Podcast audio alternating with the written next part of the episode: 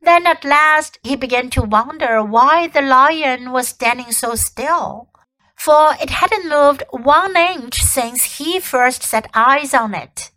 Edmund now ventured a little nearer, still keeping in the shadow of the arch as much as he could.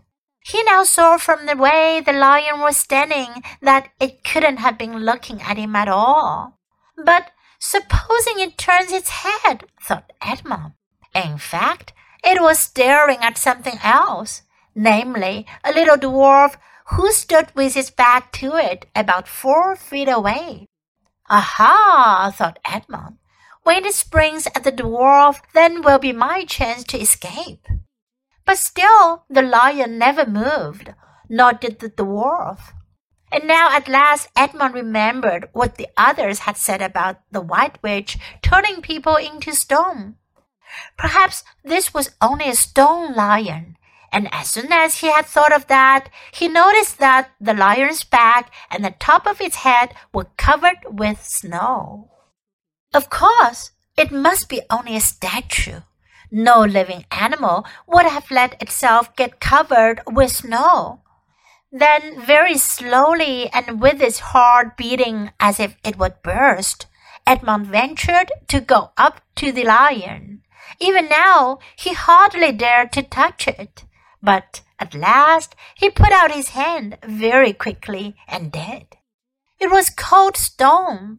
He had been frightened of a mere statue. The relief which Edmund felt was so great that in spite of the cold, he suddenly got warm all over right down his toes. And at the same time, there came into his head what seemed a perfectly lovely idea. Probably, he thought, this is the great lion Aslan that they were all talking about. She's caught him already and turned him into stone. So that's the end of all their fine ideas about him. Pooh, who's afraid of Aslan? And he stood there gloating over the stone lion, and presently he did something very silly and childish. He took a stump of lead pencil out of his pocket and scribbled a moustache on the lion's upper lip, and then a pair of spectacles on its eyes. Then he said, Yeah, silly old Aslan. How do you like being a stone? You thought yourself mighty fine, didn't you?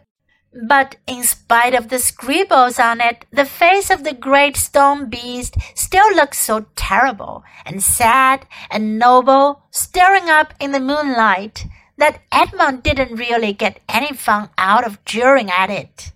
He turned away and began to cross the courtyard. As he got into the middle of it, he saw that there were dozens of statues all about, standing here and there rather as the pieces stand on a chessboard when it is halfway through the game. There were stone satyrs and stone wolves and bears and foxes and catamountains of stone. There were lovely stone shapes that looked like women but who were really the spirits of trees. There was the great shape of a centaur and a winged horse and a long lithe creature that Edmund took to be a dragon. They all looked so strange standing there, perfectly lifelike, and also perfectly still, in the bright cold moonlight, that it was eerie work crossing the courtyard.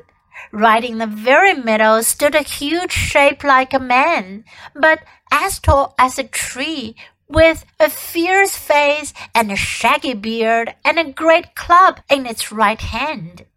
Even though he knew that it was only a stone giant and not a live one, Edmund did not like going past it. He now saw that there was a dim light showing from a doorway on the far side of the courtyard. He went to it. There was a flight of stone steps going up to an open door. Edmund went up them. Across the threshold lay a great wolf. It's all right, it's all right, he kept saying to himself. It's only a stone wolf. It can't hurt me. And he raised his leg to step over it. Instantly, the huge creature rose, with all the hair bristling along its back. opened a great red mouth and said in a growling voice, Who's there? Who's there? Stand still, stranger, and tell me who you are. If you please, sir, said Edmund, trembling so that he could hardly speak. My name is Edmund, and I'm the son of Adam that Her Majesty met in the wood the other day, and I've come to bring her the news that my brother and sisters are now in Narnia, quite close in the beaver's house. She she wanted to see them. I will tell Her Majesty, said the wolf. Meanwhile, stand still on the threshold, as you value your life. Then it vanished into the house. Edmund stood and waited, his fingers aching with cold and his heart pounding in his chest. And presently the grey wolf, Maugrim, the chief of the witches' secret police, came bounding back and said, Come in, come in, fortunate favorite of the queen, or else not so fortunate. And Edmund went in, taking great care not to tread on the wolf's paws. He found himself in a long, gloomy hall with many pillars, full, as the courtyard had been, of statues. The one nearest the door was a little faun with a very sad expression on its face, and Edmund couldn't help wondering if this might be Lucy's friend. The only light came from a single lamp, and close beside this sat the White Witch.